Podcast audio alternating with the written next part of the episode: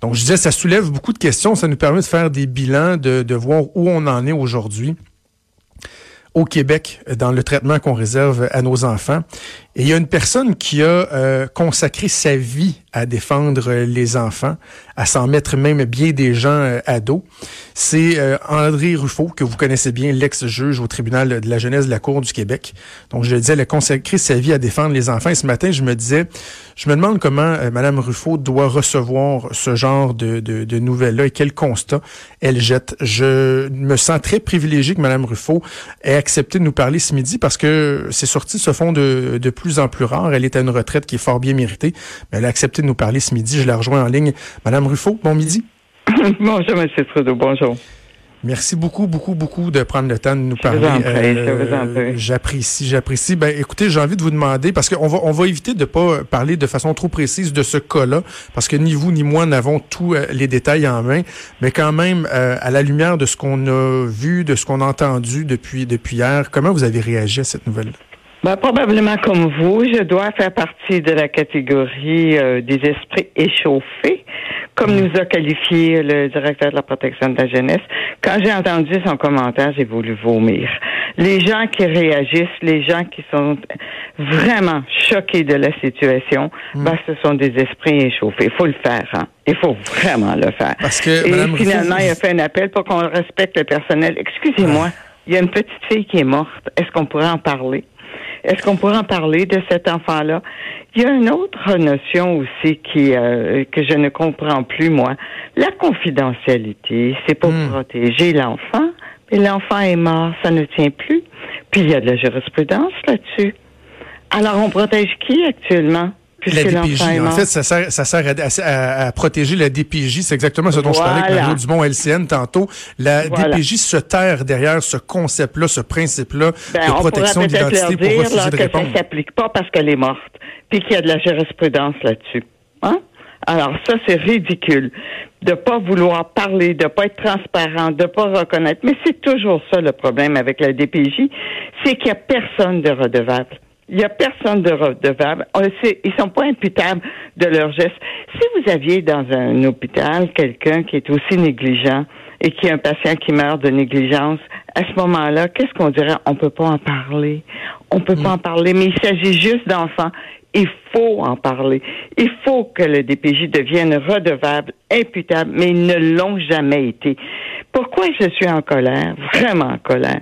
C'est que quand moi je décriais la situation des enfants dans les Laurentides et qu'ils ont été mis en tutelle, et quand des enquêtes ont été faites partout dans la province sur les pratiques de la DPJ et qu'ils étaient blâmés partout dans la province, jamais on a porté des plaintes aux criminels contre eux.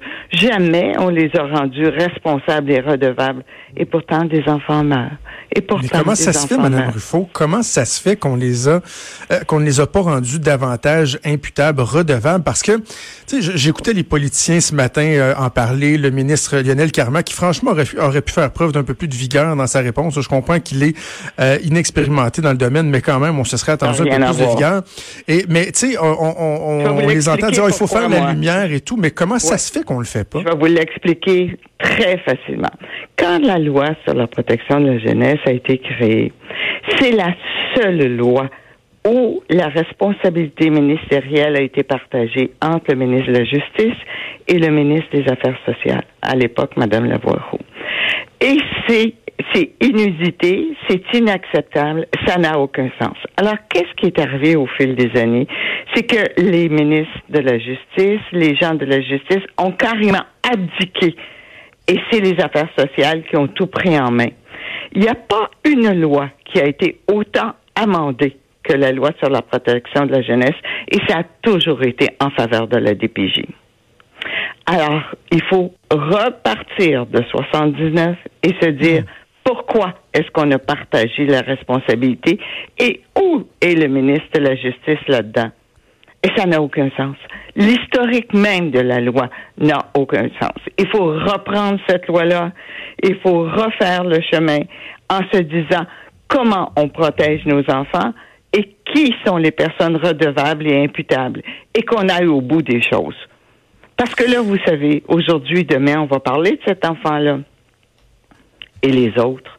Et les autres, ils sont par centaines. Puis là, il faut parler parce que ça, je, je, il y a personne qui, qui dit ce que je vais vous dire. Comment les gens sont médiocres dans des institutions comme ça? Comment les gens sont pas capables d'être courageux, de prendre responsabilité. Pour avoir vécu si longtemps dans ce domaine, les gens ont peur ont peur de parler, ont peur de dire. Je parle à l'intérieur même de l'institution. Combien de personnes m'ont appelé? Combien d'intervenants de la DPJ? On peut pas le dire, Madame la juge. Vous, vous pouvez le dire. Vous, vous savez, vous, vous parlez. Ils ont peur de qui, Madame la juge? Ils ont peur de qui, ces gens-là? Ils, ont, peur, des autorités, ils ont peur d'être mis sur la tablette, ils ont peur de pas avancer, ils ont peur de la désapprobation des gens autour, ils ont peur continuellement. Et ça, il faut avoir accès aux gens qui ont maintenant quitté. Parce que les gens quittent et s'en vont travailler dans la périphérie, dans les écoles, dans ceci, dans cela, parce que ça ne fonctionne pas. Ça ne fonctionne pas. On a une personne de 20, 22 ans de préférence qui travaille sur le terrain. À ce moment-là, elle a un superviseur, qui a un superviseur, qui a un superviseur. On a une échelle incroyable de superviseurs, de superviseurs, de papier, de papier, de papier, et tout ça pour se protéger. Tout ça pour se protéger. Alors, on n'a pas de gestes euh, généreux. On n'a pas de gestes qui sont créatifs. On n'a pas de gestes qui sont, qui sont grands, qui sont nobles on a la médiocrité parce que c'est ça que le système a fait. Et quand des enfants meurent, on nous appelle, nous, les esprits échauffés, hein? puis on demande de respecter les gens qui n'ont pas fait leur travail. Excusez-moi. Quand vous parlez des, des, esprits échauffés, vous faites référence au point de presse que le directeur ben de la DPJ de l'Estrie a donné.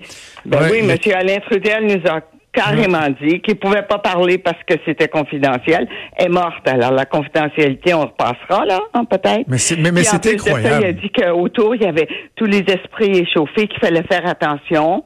Ça c'est nous autres, parce que moi je dois être un esprit échauffé aujourd'hui parce que ah, je suis vraiment en colère. Imaginez, il refuse même d'infirmer ou de confirmer qu'il y avait un, dossier touchant cette jeune fille-là à la direction de la protection de la jeunesse. La porte-parole qui intervient dans le point de presse pour bloquer les journalistes dans les questions qu'ils veulent poser, c'est carrément rire du monde. Et tu sais, je, je, je, pense, Madame Ruffo, là, par exemple, à, à, la, la, réceptionniste qui s'est fait insulter là, au, au, bureau de la DPJ en Estrie. Tu sais, je, je lui veux pas de mal à cette madame-là, mais elle devrait peut-être regarder ses patrons et leur dire, regardez votre attitude, le mépris avec lequel vous traitez les gens, et c'est vous qui attirez vers nous ce genre de commentaires-là. Jamais cette personne n'osera le faire. Jamais cette personne n'osera le faire. De toute façon, on sait qu'il y avait eu des signalements à la DPJ. Il y a déjà eu des condamnations aux criminels. On peut peut-être questionner le jugement du juge qui a donné une absolution. Moi, j'écoutais ça puis je me disais, mais c'est un film, mais c'est un film. Non seulement on a agressé quelqu'un, une personne, mais on a agresser une personne vulnérable et le juge nous donne. Et puis, ce que j'ai aimé d'un commentaire, c'est que le juge, en, reprenant le, raisonnement du juge, lui a donné une chance. Mais moi, là, je voudrais que, comme société, on donne une chance aux enfants de grandir, de devenir beau, de devenir grand, puis qu'il y ait un peu un destin qui leur convient. Mais non, on donne une chance aux parents abusifs c'est comme un film, c'est comme un mauvais film, c'est comme un cauchemar. Je pense que si on était sincère comme société, à ce moment-là, on prendrait cette occasion pour réfléchir. Pourquoi ça arrive? Parce qu'on est indifférent aux enfants, parce qu'on manque de courage, parce qu'on n'ose pas se lever, parce qu'on n'est pas digne de la confiance qu'on met en nous comme institution, parce que l'institution rabat les gens. C'est la, la, grande philosophe Veil qui disait, aussitôt qu'on fait partie d'une institution, on perd notre liberté. Mais notre liberté de décrier, notre liberté d'être horrifié, notre liberté de dire, des enfants, c'est pas fait pour vivre cette douleur-là, cette souffrance-là. C'est pas fait pour ça, des enfants. Mais qu'est-ce que vous voulez. Mais je pense qu'aujourd'hui, aujourd'hui, là, il faudrait pas que ça se perde. Il faudrait que demain, après-demain, dans une semaine, à ma connaissance, moi, à ma connaissance, à peu près toutes les régions ont subi des évaluations et ont été blâmées. Mais la région dans laquelle j'étais, où on m'a fait tant d'histoires, ils ont été mis en tutelle. C'est pas hmm. n'importe quoi. Ils ont été mis en tutelle. Alors, je pense qu'il faut repenser cette histoire-là en se souvenant de la naissance de cette loi-là, où la justice est disparue et les affaires sociales ont pris tout, tout, tout le pouvoir. Et si quelqu'un se donnait la peine, dans un doctorat ou autrement, de regarder la nature, la nature de, de ces amendements, de, de centaines d'amendements de cette loi-là, on verra à qui ça a profité. À qui ça a profité? Et comment des gens supposément responsables de la vie même des enfants peuvent être irresponsables, non redevables à qui que ce soit, et demain on dira, oh, il y a eu une négligence, elle est morte. Puis après, qui va être accusé ou criminel de ces gens-là? Pouvez-vous m'expliquer? Qui va être? On accuse les gens criminels parce qu'ils laissent mourir leurs chiens. Et ça, c'est pas, c'est pas une vue de l'esprit, là. C'est pensez qu'il y a des gens qui devraient être accusés? Mais on laisse mourir des enfants, puis il n'y a personne qui est accusé au criminel. Il y, a des gens qui non seulement devraient rendre des comptes, devraient, devraient euh, être redevables, mais vous parlez carrément de négligence criminelle. Ah ben oui, moi, c'est pour moi, c'est clair. Pour moi, c'est clair, clair, net et précis. Il y a des gens dans les autorités dans, qui devaient s'occuper de ces enfants-là qui devraient être poursuivis au criminel. Pour moi, c'est clair, clair, clair. Et c'est pas juste la DPJ. C'est pas un geste, vous savez. C'est pas un geste où un parent aurait donné une tape, l'enfant est allé rebondir sur un meuble. C'est pas de ça qu'on parle. On parle de martyr. Hein? On a martyrisé cet enfant-là. Carrément. Hein? Martyrisé cet enfant-là. Et il y a personne qui va être poursuivi. Il y a personne qui va être redevable. On va tous se laver les mains comme société, puis on va dire c'était pas si important. Oh non, ça tombait pas dans la bonne colonne. Oh non je m'excuse, là. Il y a des l'école, il y a les parents. Puis les parents autour de cet enfant-là, ils en ont fait des signalements. Ils ont demandé de l'aide. Ils ont décrié la situation. Ils ont tous fait ça. Mais les institutions payées pour protéger la petite, eux, ces institutions-là, elles n'ont pas fait leur devoir. Parce que Mme Ruffo... Quelqu'un devrait être redevable et responsable. Parce que Mme Ruffo, on parle de la DPJ, mais il y a aussi le, système légal des juges, la ben Sûreté du Québec s'est penchée sur le dossier. Pour le bénéfice de nos auditeurs qui n'ont pas eu l'occasion d'entendre l'entrevue avec euh, Karine Darcy ce matin dans l'émission du Trisac, je veux qu'on écoute euh, un extrait, un extrait d'une minute où Karine Darcy raconte que euh, après avoir fait une première tentative auprès de la, de la DPJ, elle est carrément revenue à la charge en écrivant une lettre au juge qui était au dossier. Écoutez ce que ça donne. Euh, lorsque j'ai appelé, on, on m'a comme un peu mis de côté du dossier en me disant ça a déjà été signalé par les policiers, là, Madame Darcy, fait que là, on a tout le contrôle de la situation, tout va bien aller. Alors moi, j'étais quand même inquiète là, tu sais, de ce que je lisais dans les rapports puis dans les différentes recommandations pour le tribunal, etc. Alors je m'étais permis d'écrire une lettre carrément à la juge en novembre 2017, mm-hmm. comme je vous disais tantôt, pour lui nommer mes grandes inquiétudes envers ces enfants-là, puis aussi euh, essayer de lui apporter une vision là. Euh, euh, externe un peu du jugement, peut-être un peu biaisé de la DPJ, qu'en tout cas, moi, je chantais parce que... Et qu'est-ce qu'on vous a répondu au tribunal, Mme Darcy? Ben, premièrement, j'ai jamais pu aller témoigner. La juge, elle a, elle a pas admis. Je crois qu'elle a pas admis ma lettre non plus. Euh, tout comme elle avait jamais admis les rapports psychiatriques concernant le père, etc il y a beaucoup de choses que je pense que cette juge-là, elle a peut-être pas pris toutes les preuves qui auraient pu être à, sa disposition pour rendre des ordonnances qui ont hmm. maintenu des enfants dans un climat de violence conjugale et de, de grande violence physique. C'est aberrant, Mme Ruffo, de savoir que et la Sûreté du Québec, en plus de la DPJ, et une juge a fait fi euh, des avertissements, des drapeaux qui étaient qui étaient levés par une personne comme Mme Darcy. Donc, il n'y a pas seulement la DPJ là, qui a erré. Là. Non. Alors, on peut peut-être se parler des juges, de la médiocrité de beaucoup de juges. On peut parler aussi des juges qui sont pas préparés, qui sont pas compétents. Un juge peut être compétent en droit, je veux bien, mais c'est pas suffisant. Parce que ce qu'on doit faire, c'est d'appliquer la loi pour rendre justice à une personne ou pour une personne. Et pour arriver à appliquer la loi pour rendre justice pour une personne, il faut avoir une épaisseur humaine. Il faut avoir des connaissances dans le domaine de l'humain. Quand on est un juge et qu'on s'occupe des enfants, il faudra avoir une connaissance de la psychologie des enfants, de leur développement, de leurs besoins, de tout ça. À ma connaissance, il y a peu de juges qui peuvent se targuer d'être compétents dans ce domaine-là. La preuve en est ce que vous me racontez.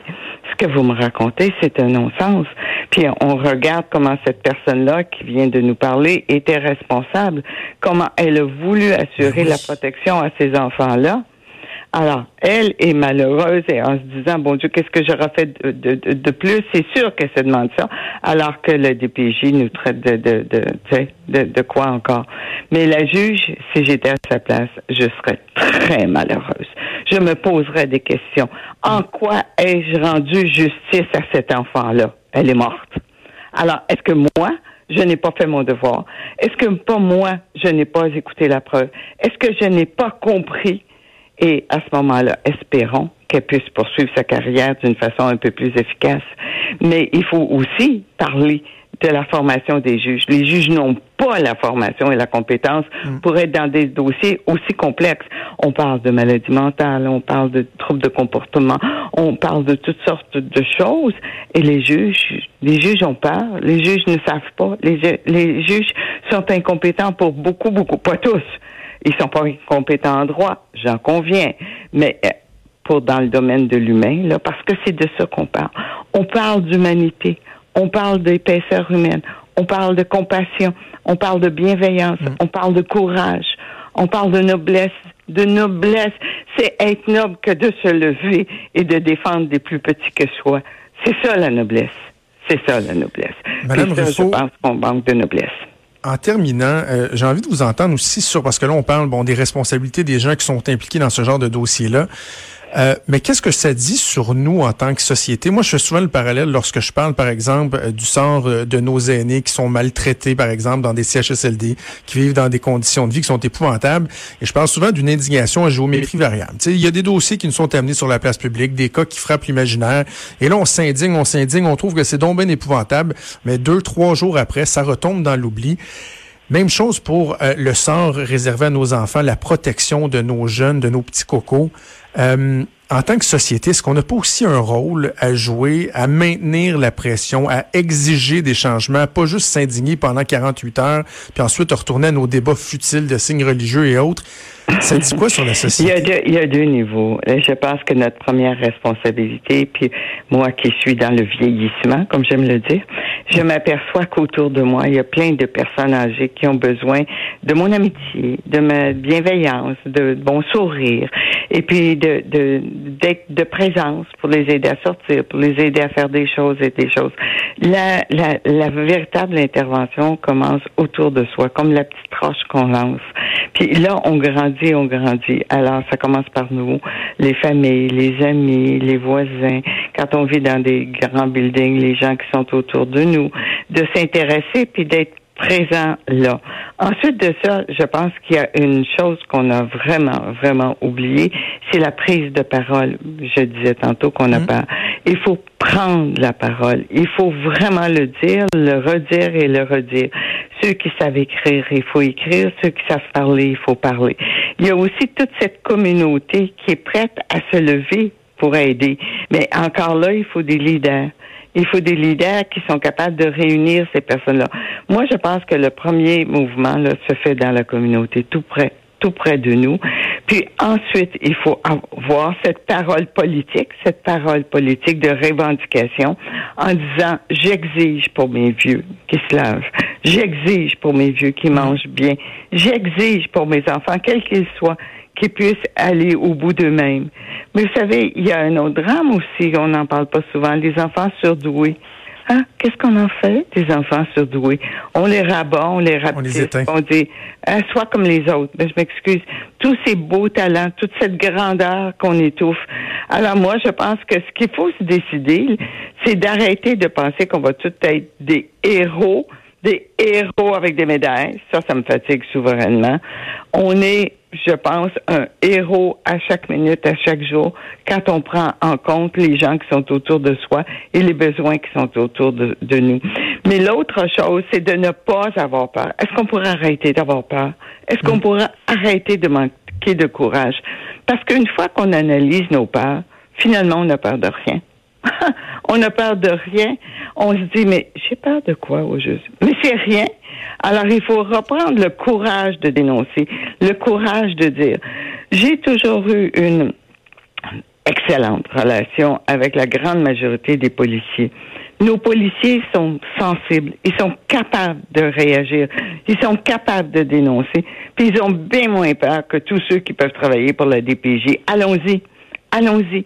L'autre chose aussi, c'est qu'on a les journalistes. On a des journalistes exceptionnels qui sont capables de nous aider à dénoncer la situation de personnes autour de nous.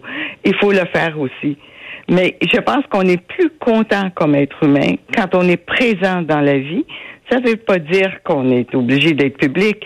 On est présent dans la vie et chaque geste qu'on pose, et moi, je n'arrête pas de le dire, chaque geste qu'on pose est un geste politique.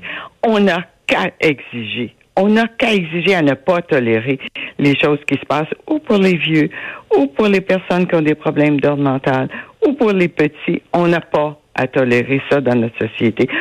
Il s'agit de voyager. Moi, je voyage beaucoup, beaucoup. J'ai la chance de voyager beaucoup. Puis, on va un peu partout, que ce soit en France, que ce soit en Chine, que ce soit un peu partout.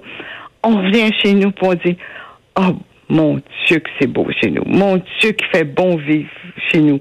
Moi, je dis ça. Mais en même temps, je dis c'est pas facile quand on a besoin des soins.